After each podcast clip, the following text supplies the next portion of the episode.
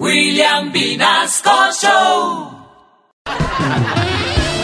Uy, hablemos con Esperancita Gómez, que sí sabe de números. ¡Ay, sí! Uy, llamémosla de una vez. rico, hijo de puta. 594. Véala, ahí está, ahí está, ahí está. Qué rico y fue qué rico.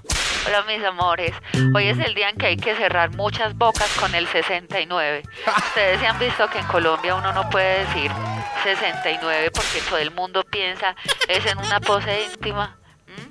Y uno va a ver, y sí, uf, pucha, qué rico hijo Para que aprendan mis amores después de una exhaustiva investigación, llegué a una conclusión netamente científica y es que el 69 es la unión entre el 6 y el 9.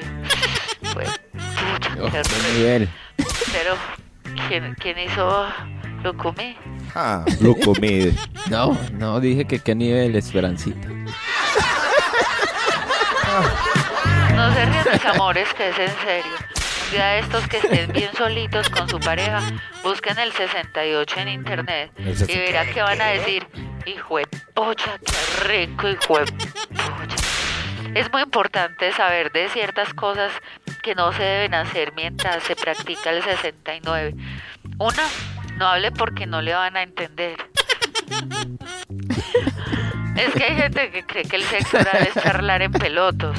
No, señores. Segundo, no vaya a estornudar. Tercero, Pero si tiene gripa. Si es alérgico, baila. Si, si sufre de rinitis, No le alcanzan los pañitos.